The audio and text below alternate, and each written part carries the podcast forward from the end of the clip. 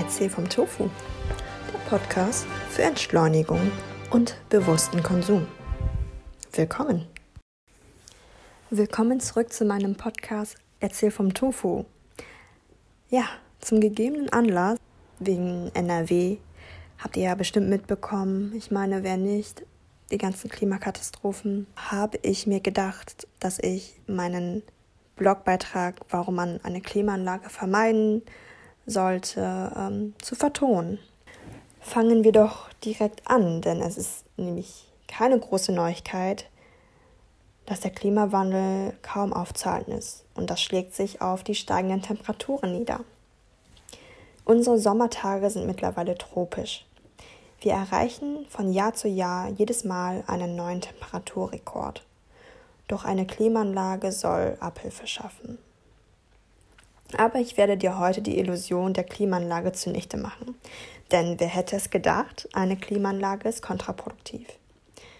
Klimaanlagen verbrauchen nämlich viel mehr Energie und können dadurch, dadurch zum Ausstoß von Treibhausgasen beitragen.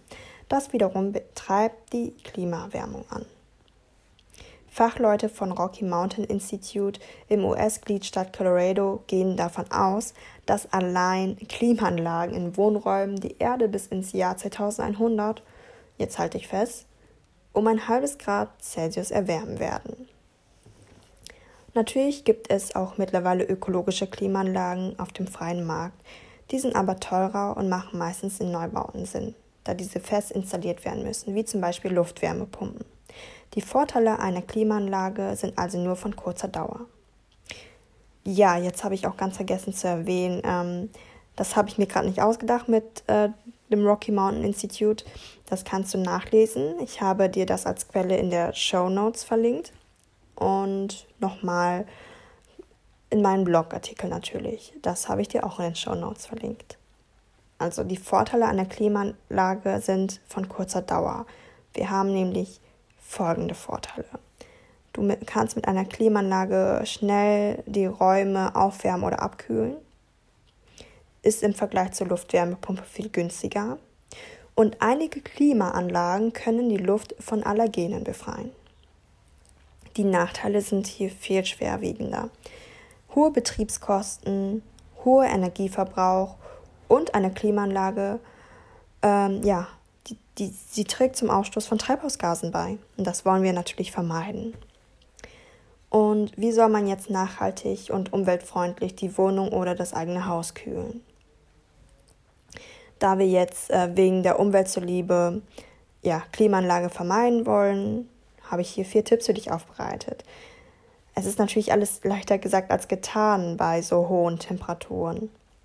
Und man äh, spielt natürlich mit den Gedanken, eine sich eine Klimaanlage anzuschaffen. Ja, aber ähm, bevor du das machst, erstmal diese vier Tipps hier, die ich dir jetzt nennen werde, ausprobieren und dann sehen wir weiter. Erstens, morgens und abends lüften. Wie du dir schon vorstellen kannst, ist die Luft morgens als auch abends viel kühler. Das liegt daran, dass die Sonne natürlich noch nicht hoch steht oder schon verschwunden ist. In der Zeit solltest du deine Fenster und Türen offen halten, um viel Luftzug zu erzeugen. Vergiss aber hierbei nicht, dass deine Fenster und Türen abgesichert werden müssen, da Zugluft dazu führen kann, dass Fenster und Türen hierbei sehr laut zuknallen und ja, das ist mir auch schon oft passiert. Ich denke dir bestimmt auch und man erschreckt sich nur.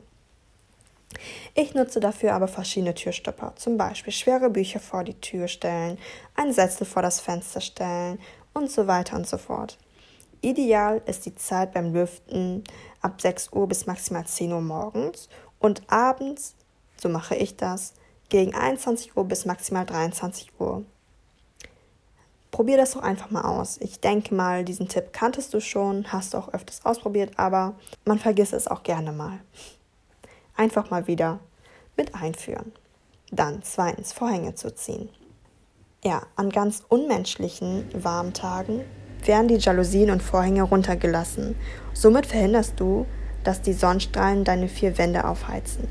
Wenn du morgens mit der klaren Luft deine Wohnung abgekühlt hast, möchtest du selbstverständlich diese angenehme Temperatur im Raum behalten.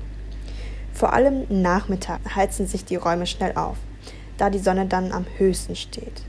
Deshalb sind die Jalousien bei uns, wenn der Wetterbericht hohe Temperaturen angekündigt, spätestens gegen 12 Uhr unten und werden dann erst gegen 18 Uhr wieder hochgelassen. Aber wenn wir natürlich nicht zu Hause sind, wie zum Beispiel gerade am Arbeiten sind, im Büro sind oder was weiß ich, sind die Vorhänge und Jalousien schon morgens im Einsatz. Im Hochsommer fahren wir damit eigentlich ganz gut.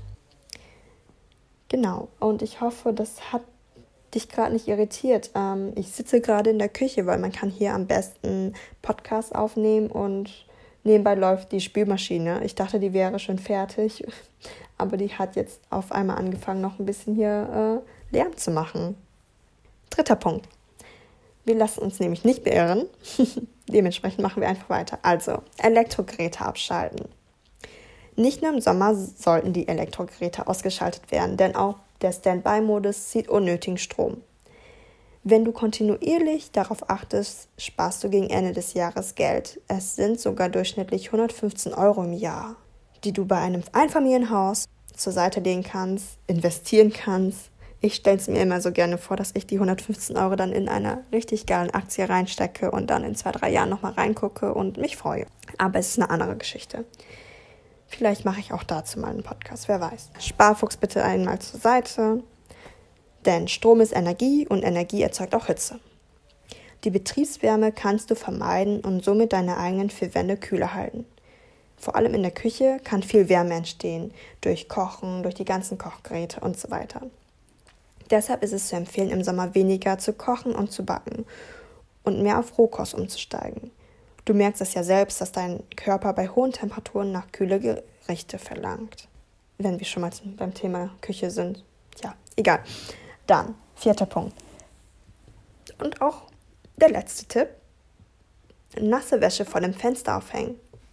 Jetzt steigen wir in die Physik ein. Du musst deine Wäsche so oder so wieder waschen, dann häng deine Wäsche doch im Sommer direkt vor deinem Fenster. Beim Trocknen wird der Luft die Wärme entzogen. Diese Wärme kühlt neben deiner nassen Wäsche auch die Umgebungsluft. Netter Nebeneffekt, um deine Wohnung bzw. dein Haus kühl zu halten.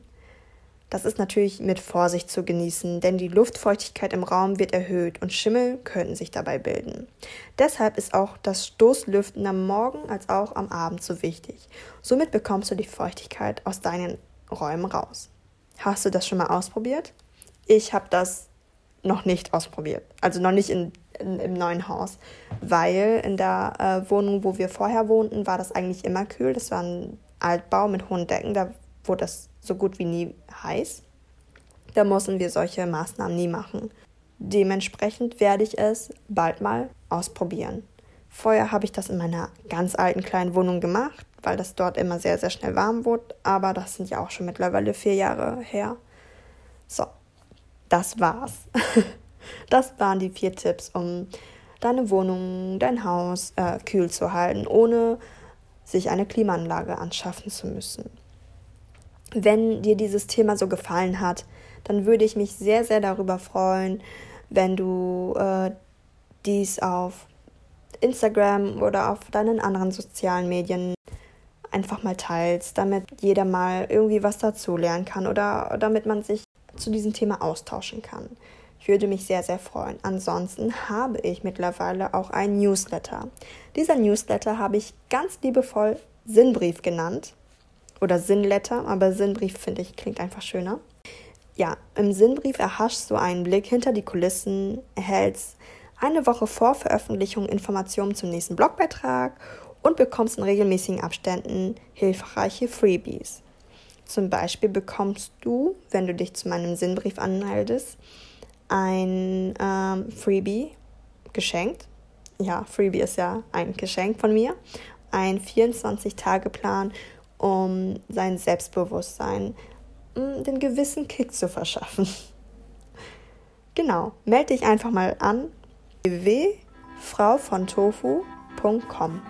Ich würde mich freuen, dich in meinem Sinnbrief begrüßen zu dürfen.